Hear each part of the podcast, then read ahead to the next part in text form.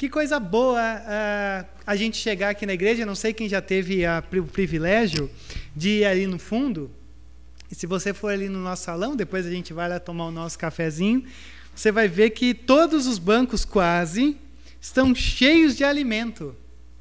Algum tempo atrás, a gente estava quase zerado de alimentos. A gente estava muito preocupado, dizendo algumas pessoas pedindo uh, e a gente não tem mesmo, ou, tem pouco, ou tem só alguma coisinha e tal. E aí a gente recebeu uma leva no sábado. E ontem, foi duas levas ontem, né, Nuno? Foram as duas. Foi uma sexta e sábado, foi numa pancada, as duas aí lá do Mackenzie. Então, que coisa fantástica. Deus tem ouvido as nossas orações e o clamor daqueles também que têm buscado ajuda em nós. E esse é um tempo que a gente tem sempre reaprendido a ser igreja. Outra coisa que tem sido muito legal também, ou que tem gerado uma grande expectativa, é que a gente está pensando, pensando não, né? Mas voltando com os grupos. Os homens, a gente já escolheu um livro e a gente escolheu um livro bem legal. A gente está com a lista, está para chegar. E a gente começa também a se reunir quinzenalmente, porque tudo isso é uma forma da gente estar tá compartilhando, pastoreando uns aos outros, se abrindo, se, se expressando nos nossos dilemas semanais da nossa vida, pessoal, casamento e tantas coisas assim. As mulheres também fizeram uma reunião, ainda está um pouco incerto o que vai ser feito, mas nessa palavra eu quero encorajar vocês, para que a gente não, não perca essas oportunidades que o Senhor tem nos dado, para nós estarmos juntos, compartilhando de uma maneira mais específica, né? no grupo dos homens, das mulheres a, molecada, a gente está tá formulando algumas coisas também, que isso é muito importante para nós. E o que eu achei fantástico foi que eu estudei um livro para a gente continuar a nossa caminhada nessas cartas do Novo Testamento, e eu falei: Deus, eu não consegui chegar num título. Eu não consegui encontrar um título. E eu cheguei aqui no púlpito, no culto, dizendo: Nossa, eu não gosto quando não encontro um título para o sermão, porque a gente começa a tirar para todo lado. E aí o Theo falou um negócio aqui no meio do louvor que eu falei, achei o título do sermão. Alguém faz ideia? Hã? Vem para a igreja. Que título maravilhoso. Lembra do Vem para a Rua? Lembro que eu estava na época do seminário, né? Vem para a rua e tal. Saí lá na rua de São Bernardo e... Nossa, aliás, acabei de revelar uma coisa que ninguém sabia. que a gente saiu de madrugada, eu saí lá, o pessoal tacou fogo. E eu e os outros seminaristas, assim, era como se fosse aquela coisa bem. Uh, o, o, lado. Os santos e o, as trevas ali, né? Tacando fogo, fechando ali a anchieta. E a gente lá só olhando assim e tal. Seminarista parece que não tem nada para fazer no, no seminário, essa é a grande verdade. E quando a gente olha para tanta coisa que tem acontecido, e nesse desafio que, na verdade, todas as igrejas estão experimentando, você sabe que eu sou um, um baita consumidor de igreja no bom sentido. Eu pesquiso as igrejas. E todas as igrejas estão falando sobre uma única coisa: reconstrução.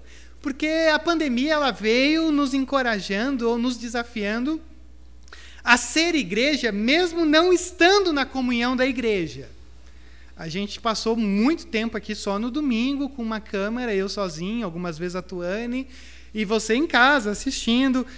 E a gente pensa que não, mas essas coisas acabam ferindo um pouco a nossa ideia do que é ser igreja ou como ser ou pertencer à igreja. Até porque, se você for pensar bem, se você for muito, muito, muito sincero com você, eu acredito que muitas pessoas agradeceram muito a Deus uh, o, o caminho das igrejas fechadas que essa pandemia gerou. Rodrigo, como assim agradeceu a Deus?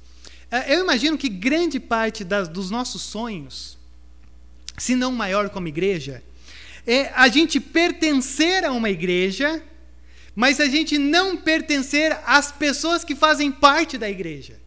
Assim, seria muito bom a gente é, dizer: não, eu sou da presbiteriana da Vila Carrão mas a gente não se envolver no sentido de que os seus problemas são meus, as suas dores são minhas, as minhas são suas.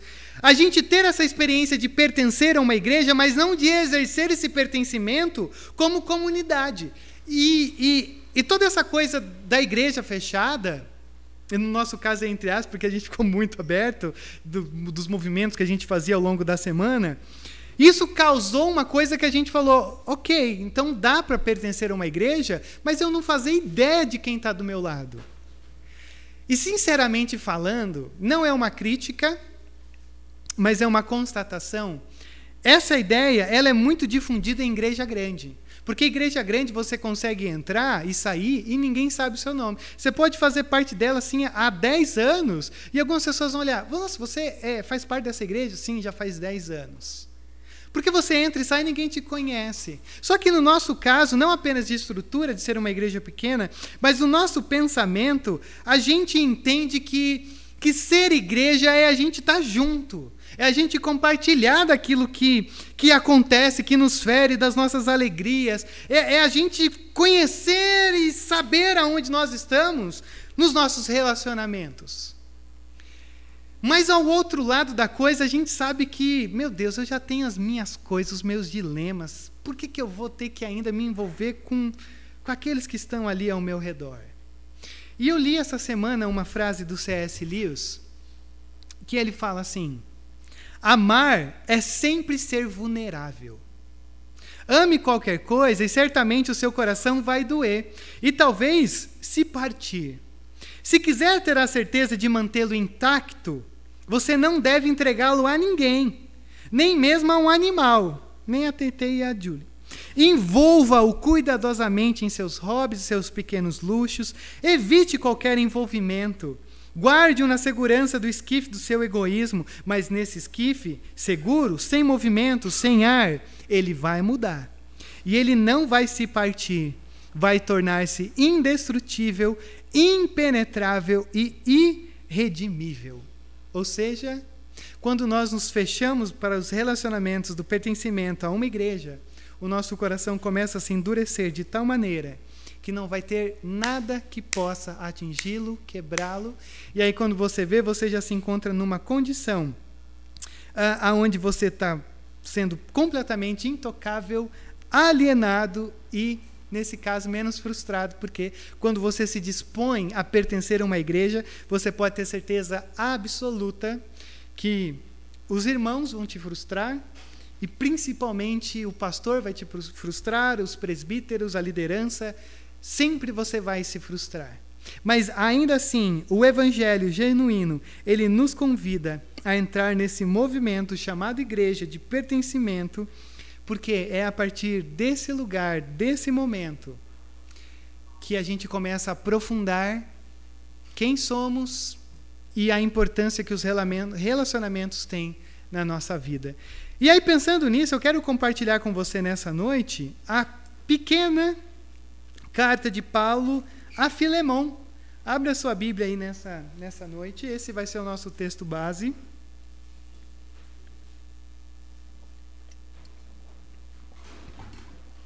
E a gente vai entrar e considerar algumas coisas nesse texto. Eu confesso que a partir dessa semana, esse texto tornou-se o meu texto favorito do Novo Testamento. Meu Deus do céu, eu tenho tantas coisas. Na verdade, eu tenho três sermões, mas não se preocupe, que eu não vou pregar eles hoje, assim eu espero, porque eu sempre falo muito, se você já percebeu mas que esse texto, que é tão simples, tem apenas 25 versos, ele se mostrou para mim nessa semana um texto tão profundo para falar sobre igreja, para falar sobre desconstruções que a gente vai criando na sociedade, que vai invadindo a igreja, para nos nivelar como filhos e filhas, num relacionamento de igualdade. Ele falou tanto para mim sobre não deixar brechas soltas, mas é, a conversão muda quem somos e ela nos carrega a sempre reconstruirmos, inclusive aquelas coisas que a gente deixou lá e varreu para baixo do tapete.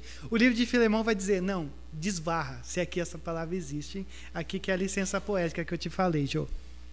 Desvarra toda essa coisa que está debaixo do tapete, porque o Evangelho gosta de nutrir, e trabalhar e reconstruir essas coisas também. E só para você entender, a carta de Paulo a Filemão, ela é uma carta além de ser bem curta, ela é uma carta interessante porque ela não trabalha sobre uma perspectiva de algum problema na igreja em si. mas ela trabalha sobre a perspectiva de uma tensão familiar que acontecia a uma suposta liderança da igreja de Colossos. Você tem um homem chamado Filemão, uh, a sua esposa chamada Árfia e um pastor chamado Áquipo. Filemão e Árfia eram donos da igreja, ou, ou seja, ou melhor, reformulando, não existia a igreja assim, tá? Nesse momento, a igreja era nos lares. Então, assim, eles a igreja dele estava aberta, fazer um puxadinho, a igreja se reunia lá no domingo e não tinha essa coisa que a gente tem hoje dessas estruturas assim. Então a igreja se reunia na casa de Filemão e de Áfia. E esse Áquipo era um pastor de lá. E o que, que acontece? O Filemão e a Áfia, eles tinham um escravo chamado Onésimo. E esse escravo chamado Onésimo, ele deu um jeito de fugir desse lar roubou algumas coisas que o Paulo diz no verso 18, olha, se ele o que ele tomou eu pago para você, e ele fugiu para Roma. Possivelmente ele fugiu para Roma. E o Onésimo, que é esse ex-escravo, entre aspas, que fugiu e roubou ainda o seu, o seu senhor, lá em Roma se encontrou com quem na prisão? Olha os caminhos do evangelho. Onésimo se encontrou com Paulo na prisão. Onésimo ouviu a mensagem, Onésimo se converteu. O Onésimo agora é um parceiro de Paulo. Onésimo agora é alguém que está caminhando junto com Paulo. Só que aí o Onésimo começou a contar a história dele. E aí o Onésimo falou assim: ó, porque olha, Paulo, eu tinha um senhor e eu fugi, tá? E como é que é o nome? File... É, essa parte eu estou reconstruindo, tá? Mas como é que era o nome dele? Era Filemon e tal. Aí o Paulo vai falar assim: peraí, não tinha uma igreja que se reunia na casa dele? É rapaz, eu conheço esse pessoal aí. E Onésio, vou dizer um negócio para você. Você vai ter que voltar lá. Não adianta você falar que se converteu e vai querer ficar morando comigo aqui. Você vai ter que voltar lá. Eu vou escrever uma carta. Você vai chegar lá e dizer assim, Filemão, essa é a carta que o Paulo escreveu. Ah, assim, é, antes de qualquer reação sua, leia para depois a gente conversar. Até porque o Paulo sabe que se o Onésimo não se encontrasse com Filemão e resolvesse esse assunto, ok, a vida dele era outra, mas a culpa sempre fica na nossa mente. Algumas brechas que não foram resolvidas sempre ficam atormentando o nosso coração. Por isso que o Paulo diz: Eu te envio de volta, e aí eu quero que você então é, reconstrua todo esse relacionamento que você teve com ele. Então, quando eu olho para um texto como esse, diante de tantas coisas que eu podia te trazer nessa noite, eu quero trazer uma coisa muito simples. O evangelho, ele produz em nós mudanças tão profundas que o primeiro impacto que isso vai causar na nossa vida é a nossa maneira de se relacionar com aqueles que estão ao nosso redor. Deixa eu repetir. O evangelho, ele produz algo tão profundo nas nossas vidas que a primeira esfera, a primeira área que é revolucionada é a nossa forma de se relacionar com aqueles que estão ao nosso redor. E aí, vamos dando uma passada, vai ser quase uma exposição nessa noite que eu quero fazer com você, porque já que o livro é curto, o texto é curto e é muita coisa fantástica, eu quero ver com você algumas coisas. Olha só o verso 4. A primeira parte é a introdução, que você já conhece, que eu já te pontuei. Verso 4: Sempre dou graças a meu Deus, lembrando-me de você nas minhas orações, porque eu ouço falar da sua fé no Senhor Jesus e do seu amor por todos os santos. Cara, é, isso aqui é, é, lindo e é fantástico. Perceba uma coisa. Eu não sei se você já ouviu falar isso. Isso aqui é coisa. Essa técnica aqui é bem coisa do nonô. Ó, presta atenção nisso aqui. É, se alguma vez você for pedir para alguma pessoa fazer alguma coisa difícil, comece sempre encorajando essa pessoa. Se você vai pedir para alguém fazer uma coisa difícil, não comece assim, ah, não, começa assim, ó. Eu dou graças a Deus pela sua vida. Ah, não, você já abriu o caminho. Porque se alguém vai chegar para te pedir uma coisa, você já sabe. Ixi, vai pedir uma coisa. Você já, você já fecha o vidro. Você, você não quer saber. Mas se alguém chega para você, cara, é que nem. Ah, não, não vou dar de exemplo, mas o, o, a pessoa em situação de rua, geralmente, que pede nos, nas paradas da nossa rua. Cara, quando alguém chega assim muito miseravelmente, É mais fácil de você falar não tem se você de fato não tem. Até porque, conversando com a molecada, o gás 120 reais, cara, até as moedas perdidas dentro de casa estão sendo procuradas nesse momento da história. Você meio que é fácil de ignorar. Mas se alguém chega quebrando um negócio, você já fala: eita, rapaz, aí eu vou ter que procurar algumas moedas aqui. Porque existe uma técnica. Mas assim, não é a técnica da bajulação, da manipulação. É a técnica do encorajamento, porque Paulo olha para o Filemão e diz: Eu agradeço a Deus pela sua vida, Filemão. E eu lembro de você nas minhas orações, porque eu ouço a fé e o amor que você tem. Qual que é o encorajamento? Qual que é a grande tática de Paulo para pedir o que ele vai pedir? Eu estou vendo Deus trabalhando na sua vida. Eu vejo o amor que você tem pelos santos, eu vejo a fé que você tem em Deus. Ah, Filemão, eu sou grato a você, eu sou grato a Deus, porque eu olho para você e eu vejo, cara, muitas razões para te agradecer por quem você é uma nota. Fé em Deus e amor pelos santos. A gente também vive um momento hoje, como igreja, que a gente quase tem um discurso assim: eu amo a Jesus, mas eu não consigo lidar com a igreja. E o que, que o Paulo diz? Isso não existe, desculpa. Fé em Deus e amor pelos santos caminham de uma maneira conjunta. Você não pode conjugar uma vida com Deus no singular, porque ela não existe, não rola. A, a vida com Deus, ela sempre é conjugada no plural, porque é no muitos é nos envolvidos. Então o Paulo está começando dizendo: Eu sou grato a Deus pela sua vida. Olha o verso 7. O seu amor é, me tem dado grande alegria e consolação, porque você, irmão, tem reanimado o coração dos santos. Olha que lindo. Uh, Filemão, eu olho para você e eu vejo que está sendo testemunhado, o meu coração se anima. Eita coisa boa, tem um monte de gente aqui que anima o nosso coração. Estou tão ruim essa semana e alguém vem e, puf, caramba, você animou meu coração. E o verso 6: E eu oro para que a comunhão que procede da sua fé seja eficaz no pleno conhecimento de todo o bem que temos em Cristo. Presta atenção, foca nessa palavrinha, que na minha tradução NVI está descrita como comunhão.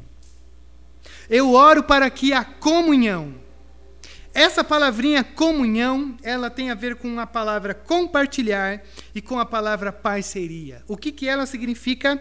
Uma parceria espiritual. Eu louvo a Deus, Filemão, e, e eu oro para que você, junto da tua igreja, criem essas parcerias espirituais para que vocês cresçam juntos. Perceba o que eu acabei de te falar. Como que um crente amadurece na fé? Como que um cristão, como uma pessoa que anda com Deus começa a amadurecer no conhecimento de todo o bem que temos em Cristo? Talvez você poderia pensar assim: Rodrigo, eu acho que uma pessoa, para ela crescer em Deus, ela precisa ter uma experiência intelectual maior. Ela tem que começar a ler mais, buscar mais, e conhecimento, livros bons, leitura bíblica. É verdade, esse é um lado da coisa. Alguns poderiam dizer assim: não, para mim a coisa é mais mística, é uma coisa mais assim. Coloca uma música a hora, faz um negócio mais místico, assim, uma coisa mais. quase como um mantra e coisa e tal. Isso é se chegar mais a Deus. Ok, pode ser. Só que quando o apóstolo Paulo escreve esse verso 6, o apóstolo, o apóstolo Paulo está dizendo assim: o caminho que nos faz aprofundar o nosso conhecimento, a nossa experiência com Deus, é a comunhão. A comunhão uns com os outros. Quando nós estamos juntos, nós estamos crescendo. Olha a ministração que o Theo fez no louvor. Falando sobre igreja. Olha o que o apóstolo Paulo está dizendo. Quando você e eu compartilhamos, você e eu estamos crescendo. Consegue perceber o porquê que é tão doloroso para mim quando a gente sofre para manter o grupo de homens e o grupo das mulheres? Porque, para mim, o grupo dos homens e o grupo das mulheres é o grande momento onde isso daqui se torna uma realidade. Porque aqui eu estou falando, você está ouvindo, você pode estar tá cochilando, você pode estar tá fazendo o que você quiser. É, e você pode responder, porque depois a gente pode conversar sobre isso, como algumas vezes acontece. Mas o momento do compartilhar, daquilo que a gente poderia chamar dos pequenos grupos, é o momento que o Paulo diz, é o grande centro de como nós começamos a crescer. Quando nós compartilhamos, quando nós consideramos, quando nós trocamos ideias, os nossos desafios, quem somos. E é por isso que a gente se preocupa tanto com isso. Porque talvez o seu grande problema, se você olha para a sua vida hoje e diz: Mas, poxa vida, parece que eu estacionei na minha caminhada. Parece que eu estacionei, parece que eu parei num, num pico assim. E não é nem bom nem ruim, mas eu queria ir mais além. O apóstolo Paulo diria para você hoje: talvez o seu grande problema não seja que você precisa estudar mais. Não seja que você precisa procurar uma coisa mística para te achegar mais a Deus. O apóstolo Paulo diria que talvez o que você está precisando é de bons amigos ao teu lado, que compartilhem das mesmas coisas que você compartilha. E quando a gente pensa nas estruturas aqui dessa igreja, a gente sempre pensa nesse único significado do que é tão importante para nós. Uma oportunidade de compartilhar. Porque você sabe que muitas vezes a gente não vai ter resposta de nem 50% dos nossos dilemas. Só que quando a gente sabe que não está passando por ele sozinho, isso aí já dá um ânimo. Essa é a grande verdade que eu estou dizendo para você nessa noite, como igreja. Você está precisando talvez de bons amigos que possam sentar e compartilhar de coisas que todos nós passamos e que você está aí pensando que passa sozinho. Coitado de você. Verso 8: Por isso, mesmo tendo em Cristo plena liberdade para mandar que você cumpra o seu dever, eu prefiro fazer um apelo com base no amor. O Paulo é fantástico. O apóstolo Paulo é maravilhoso. Ele diz, ó, verso 9: Eu já sou velho, sou prisioneiro, e eu estou apelando em favor de meu filho Onésimo Filemão. Eu estou apelando a você. Uh, Filemão, deixa eu dizer uma coisa para você. É, é Paulo quem está escrevendo. Paulo falou, está falado. Abaixa a cabeça, aceita e fala amém. E o que, que o Paulo faz? Eu estou abrindo mão da minha autoridade. Eu estou abrindo mão de ser um velho, de ser alguém assim, que já teve uma experiência de, de um embaixador. O velho aqui não é tanto velho, mas alguém experiente. Eu estou abrindo mão da autoridade que eu poderia impor sobre você para te convencer no amor. Olha só, isso aqui deve refletir e se apoderar do seu coração. Porque você não causaria grande parte das bobagens que você causa. E que você continua construindo essas bobagens. Porque você sempre espera que alguém venha e pegue você ou fale para você. A gente sempre parece que aprendeu a ser doutrinado numa coisa de que eu falo e vocês ficam quietos. A liderança fala e vocês ficam quietos. E o que, que o apóstolo Paulo está dizendo? Eu prefiro uma consciência amorosa. Pense, pense comigo, Filemão. Considere comigo, vamos aprofundar esse amor, vamos aprofundar essa coisa de uma maneira maior, vamos, vamos mais junto, vamos mais além. Você consegue perceber o que, que o apóstolo Paulo está fazendo aqui? O apóstolo Paulo ele está fazendo algo que é profundamente revolucionado, revolucionário para a sociedade da época. Uma sociedade como essa, fragmentada por posições e status. Quando o apóstolo Paulo se refere a Onésimo, deixa eu te refrescar a mente, o escravo fugitivo que roubou o seu senhor. Quando Paulo se refere a Onésimo, ele diz: Onésimo, receba como se eu, eu, na verdade, eu amo tanto o Onésimo que é como se ele surgisse das minhas entranhas. É uma coisa profunda. No verso 16 ele diz: É meu irmão amado. No verso 17, receba como receba a mim. Rodrigo, mas ok. Não, não é ok. Porque se você for uma pessoa que está prestando atenção, você tem que estar tá fazendo uma pergunta na sua mente o Paulo não está falando contra a escravidão. O apóstolo Paulo não está dizendo, Filemão, ó, acaba com essa estrutura aí de escravos e tal, e em nenhum momento o apóstolo Paulo fala isso. E é por isso que muita gente tem medo de abrir a Bíblia nesse texto. É por isso que muita gente não tem coragem de olhar para esse texto. Porque o apóstolo Paulo está olhando para o Filemão e para o Onésimo dizendo: recebam, mas não só recebam, receba com amor e o coloque no novo status. Por que, que isso é tão profundo? Pela lei da época, se Onésimo pisasse no lugar onde Filemão estava, ou nem precisava pisar, ele ia ser executado na hora. Como um corretivo para ele, para que todos os outros escravos dessa sociedade olhassem e dissessem assim: ó, não vai vacilar com, Oné, com Filemão, não. Vacilou, Onésimo morreu lá por causa que ele fugiu e tomou coisa de Filemão. Ou, numa sentença um pouco menor, e que parecia tão distante, mas que alguns anos atrás a gente viu algo parecido, a testa desse, desse escravo fugitivo, ele era marcado com um F, como fugitivos. Não, ó, todo mundo que olhasse está com um F na testa, escravo que fugiu. Ou um CF, cuidado, ladrão, na, na linguagem dos da época, do latim. E o que, que acontece? O apóstolo Paulo olha para Filemão e diz: Filemão, você não vai executá-lo, você não vai colocar um F na testa dele, você não vai dizer cuidado ladrão na testa dele, mas você vai receber, você vai dar um abraço tão acalorado, porque agora ele vai sentar do teu lado quando vocês se encontrarem na igreja. Meus irmãos, minhas irmãs, quando eu me apaixono com um texto desse nessa semana, é porque o Evangelho de Deus, quando se trata das tensões dos nossos relacionamentos, a nossa cultura sempre nos dá algumas opções que nem sempre elas são boas.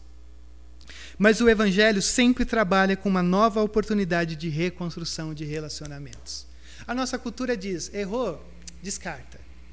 A gente aprende isso. Não, para não se magoar tanto, joga fora. Pessoas, vidas, gente, a gente. E o apóstolo Paulo diz: o evangelho, ele consegue reconstruir uma nova sociedade, se tratando de igreja, de dentro para fora. Porque Filemão, você precisa aceitar Onésimo, porque Onésimo agora compartilha da mesma fé que você. Um estudioso escrevendo sobre isso, ele diz o seguinte: presta atenção se você ainda tem crise sobre a escravidão, de que não foi falado, ou se alguém um dia procurar você. Um princípio é enunciado e que no final será fatal para a escravidão. Qualquer que seja as distinções convencionais que uma cultura humana estabeleça, o Supremo Rei se recusa a reconhecer. Veja só, o escravo sentado ao lado do seu senhor no lugar de culto. O apóstolo Paulo não fala contra a escravatura. Mas o apóstolo Paulo faz aquilo que algumas pessoas chamam do solvente do evangelho, que começa a derreter, desintegrar, dissolver qualquer preconceito, qualquer alienação, qualquer disputa de classes, quando se trata do evangelho alcançando corações e colocando todo mundo no mesmo banco da igreja. Que coisa linda! Que coisa linda de se olhar. Não é uma disputa social, não é uma discussão política é o evangelho mudando a gente de dentro para fora. E a partir do momento em que muda a gente de dentro para fora, a gente senta no mesmo banco dizendo: somos todos irmãos. Agora, você já parou para pensar, se você tem uma mente bem crítica, o que, que isso causaria para o Filemão? Os outros senhores, os outros escravos olhando dizendo assim: ah lá o Filemão, o Onésimo, que era escravo de Filemão, que fugiu, que roubou o seu senhor, está sentando na mesa para comer o frango assado de domingo. As pessoas iam olhar para Filemão e dizer: que senhor é esse? Mas espera aí, e os escravos de Filemão? Como eles lidariam com isso? É o alto preço do evangelho. Levantar essa bandeira e dizer: vamos viver isso daqui, custa um alto preço para mim e para você. Por quê? C.S. Lewis disse no começo: experimentar relacionamentos é nos tornar vulneráveis, pronto a nos decepcionar. E esse é o alto preço que o apóstolo Paulo está chamando Filemão a experimentar. Talvez até uma má reputação. Mas, peraí, se, se o Filemão liberou os escravos, alguma coisa assim, está sentado à mesa, existe uma dignidade, a gente então não pode ter parceria com ele. Se você for ir além, você começa a ver a confusão que o apóstolo Paulo está criando na vida desse homem. Só que essa confusão não se chama apóstolo Paulo. Se chama o Evangelho, que trabalha sempre com uma contracultura da nossa sociedade. Nunca os valores da sociedade entram na igreja. Porque são os valores da igreja e sobre a nossa vida que devem prevalecer sobre a sociedade que você e eu estamos criando. Não espere uma mudança nacional, mas espere uma mudança comportamental de cada um de vocês. Olha o verso 11. Ele antes era inútil, mas agora é útil. Sabe o que, o nome de Onésimo significa? Útil. O apóstolo Paulo está brincando com as palavras. Ó, aquele que era útil tornou-se inútil, mas agora é útil tanto para você como para mim. E aí o apóstolo Paulo vai dizer: mande para mim. Mande para mim a conta. E eu vou te mandar, eu vou te mandar o onésimo. Eu gostaria de mantê-lo comigo. Mas eu não quero fazer nada sem a sua permissão. Olha o verso 14. Para que qualquer favor que você tiver ou fizer seja espontâneo e não forçado. Vamos trabalhar nessa base, Filemão. E é tão bonito de você perceber como essas mudanças vão alcançando a nossa vida quando a gente se encontra com isso que nós chamamos de evangelho. Só que a coisa continua. Olha o verso 15. Ah, e é tão bonito quando Paulo começa uma frase com talvez. Verso 15. Talvez ele tenha sido separado de você por algum tempo, para que você tivesse ou o tivesse de volta para sempre. Não mais como escravo, mas acima de escravo, como irmão amado. Para mim, ele é um irmão muito amado, e ainda mais para você, tanto como pessoa quanto como cristão. Gente, está percebendo o que Paulo está fazendo? Ele começa dizendo: perdoe o Onésimo por mim, perdoe o Onésimo pela mudança. E agora o apóstolo Paulo diz: perdoe, porque olha só, o que talvez, amo talvez, Talvez o que Deus fez. Talvez Deus permitiu com que ele fugisse. Talvez Deus permitiu que ele trilhasse um caminho. Aliás, eu coloquei no Google isso aqui. Eu não sei, talvez o Theo poderia ter tirado a minha dúvida. Mas de Colossos a Roma, pelo Google, hoje, eu não sei nem se são os mesmos lugares e tal, deu dois mil quilômetros. Por isso que algumas pessoas dizem: não, não, não era Roma, não, ele fugiu para Éfeso. Mas eu vou pelo caminho de Roma, porque eu gosto do mais complicado. O mais complicado é mais bonito. Porque olha só, esse homem fugiu de Colossos, foi até Roma, se encontrou com o apóstolo Paulo preso, se converteu com a mensagem. O apóstolo Paulo olha para isso e diz: Peraí, será que isso não faz parte da providência, do controle, da mão de Deus? Deus permitiu com que ele trilhasse esse caminho obscuro para se encontrar comigo na prisão. O evangelho muitas vezes é uma ironia se tratando dos seus caminhos. Um homem fugitivo que se encontrou com um preso, que pregou e agora está dizendo: volta. Que coisa maravilhosa que a gente tem diante de nós. Mas que coisa dramática que é quando se trata da nossa vida. Porque muitas vezes você e eu somos rápidos para começar a se questionar os caminhos que muitas vezes nós estamos trilhando, aqueles dentro do nosso lar estão trilhando, os nossos amigos estão trilhando, a igreja está trilhando, e a gente começa a olhar para tudo que está acontecendo e dizer: peraí, eu tenho orado e não acontece nada. Peraí, eu estou me dispondo a acontecer, a fazer as coisas mudar e nada está mudando. Lembre-se de Onésimo. O quão distante Onésimo foi para ser alcançado pela graça. Porque não se trata de distância, de perto, de falar ou não. Se trata de Deus estar conduzindo as nossas histórias para onde elas precisam se encontrar com um homem preso que anuncia o Evangelho. Que coisa linda, que esperança que a gente tem. De olhar que, mesmo que muitos de nós, próximos de nós, dentro da nossa casa, debaixo do nosso lar, estão distantes do Senhor, eles podem, para eles, estar distante. Mas saiba de uma coisa: os caminhos do Evangelho sempre estão sendo tratados e encaminhados, porque são essas coisas que Deus faz na nossa vida e da muitos que nós estamos orando. E aí, verso 20, para a gente ir para a reta final. Sim, irmão, eu gostaria de receber de você algum benefício. Por estarmos no Senhor. Reanime o meu coração em Cristo. A palavra benefício é a mesma palavra que vem onésimo. O apóstolo Paulo é genial. Sim, irmão, eu gostaria de, de receber de você algum onésimo por estarmos no Senhor. Reanime o meu coração. reanime a minha vida, reanime o meu coração por aceitar esse homem. Eu sei que vai custar caro e é um preço muito alto, Filemão. Mas sabe, nós estamos em Cristo. E Paulo vai usar várias vezes essa expressão, em Cristo. E aí o Paulo termina a carta. Olha o verso 21.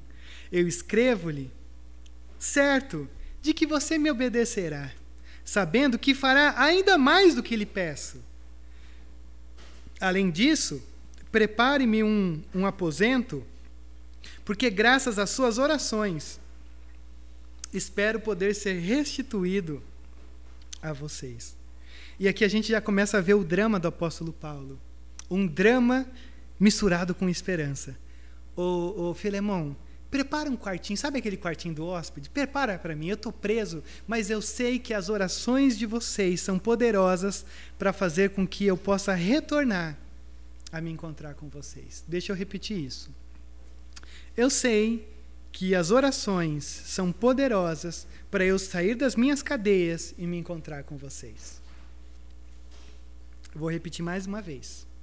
Eu sei que oração é poderosa para fazer coisas milagrosas, de nós estarmos juntos mais uma vez, podendo orar a Deus. Eu vou repetir mais uma vez.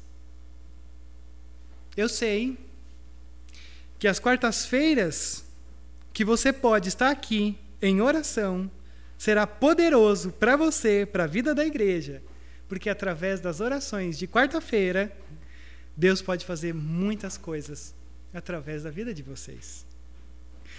E aí ele termina agora, agora é sério, verso 23. E Epáfras, presta atenção nesse nome. Epáfras, o meu companheiro de prisão, por causa de Cristo Jesus, envia-lhe saudações, assim como também Marcos, Aristarco, Demas e Lucas, meus cooperadores. E a graça do Senhor Jesus Cristo seja com o espírito de todos vocês. É a equipe, a equipe ministerial da prisão.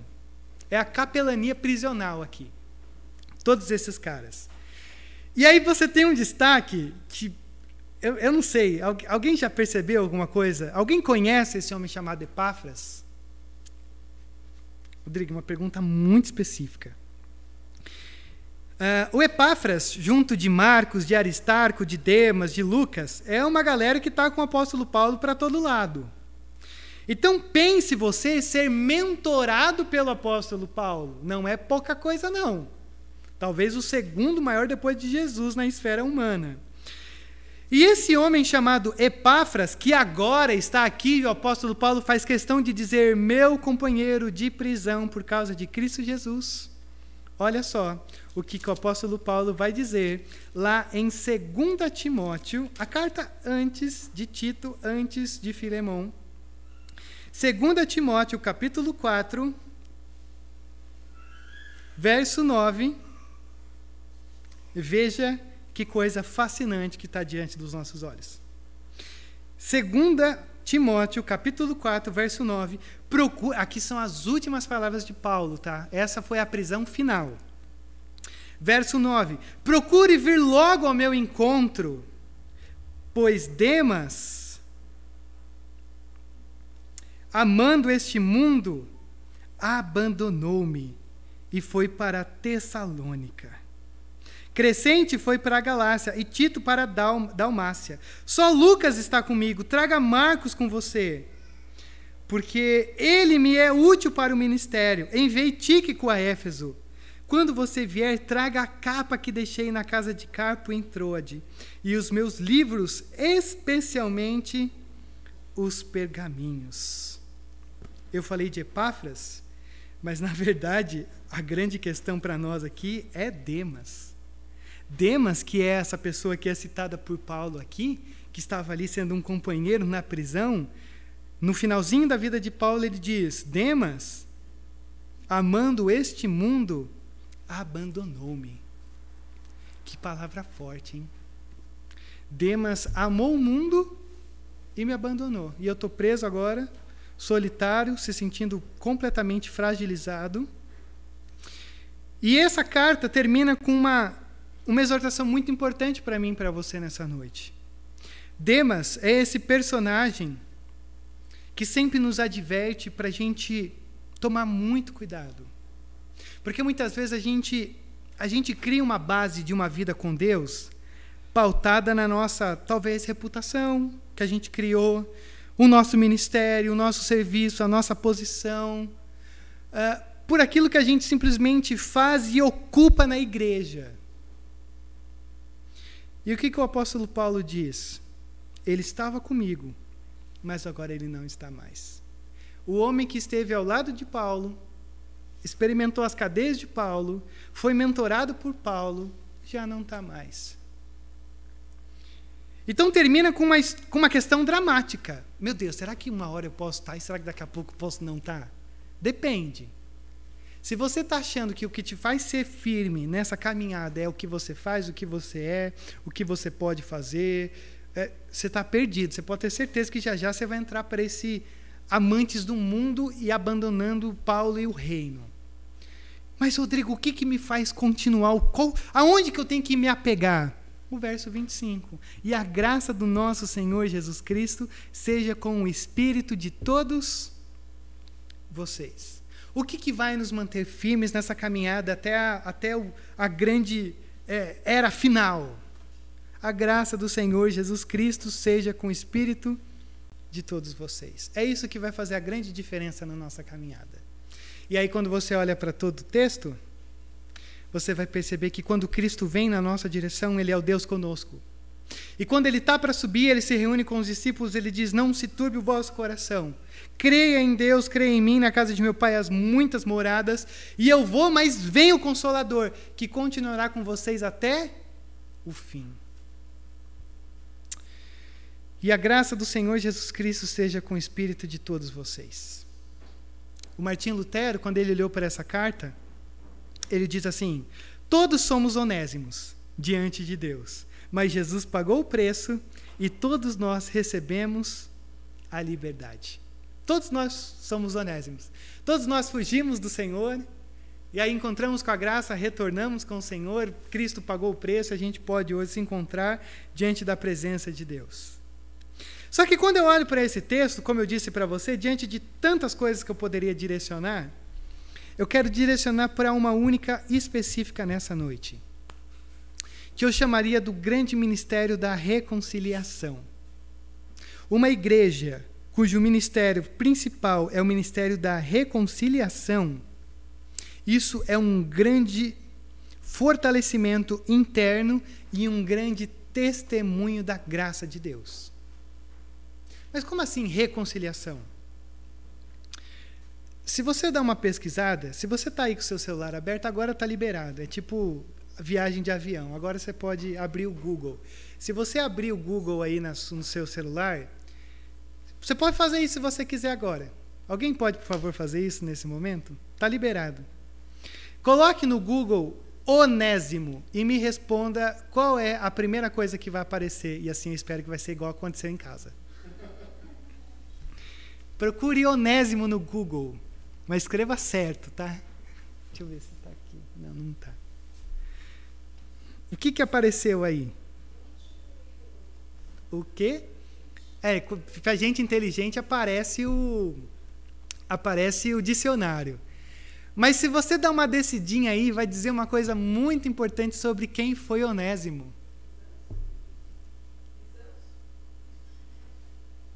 Cara, o Onésimo foi um bispo. Um bispo de Éfeso que substituiu Timóteo. A igreja carrega uma mensagem tão maravilhosa sobre reconciliação e transformação e mudança que o cara que fugiu, que roubou o seu senhor, que se encontrou com a graça, voltou para casa com uma cartinha tremendo de medo. O Filemão falou: "Tamo junto, vamos que vamos", segundo o Nonô. Daqui a pouco o cara que se tornou, que foi um escravo, se encontrou com Paulo, se tornou o bispo que substituiu quando o, o Timóteo saiu da igreja de Éfeso. Por que, que reconciliação é uma palavra que a gente sempre tem que carregar nas nossas bocas e alimentada no nosso coração? Porque sem reconciliação não há oportunidades de recomeçar. e o Filemão leu essa carta que a gente leu nessa noite, ele falou assim: Eu aceito. E foi a partir daí, desse passo, desse alto preço que o Filemão passou, para que Onésimo então pudesse se encontrar com uma nova oportunidade. Rodrigo, como que isso funciona com nós, com cada um de nós? Primeiro é óbvio. Quando a gente se encontra com a graça, o que a graça fez, o que Cristo fez, a gente se encontra com um recomeço. Mas deixa eu ser um pouco mais específico com vocês. Quando a gente se encontra entre nós e a gente bate um papo e conversa sobre coisas que são importantes, isso causa um renovo no meu coração. Isso tem que causar um renovo, uma nova forma de olhar, novas oportunidades de tentar, de continuar.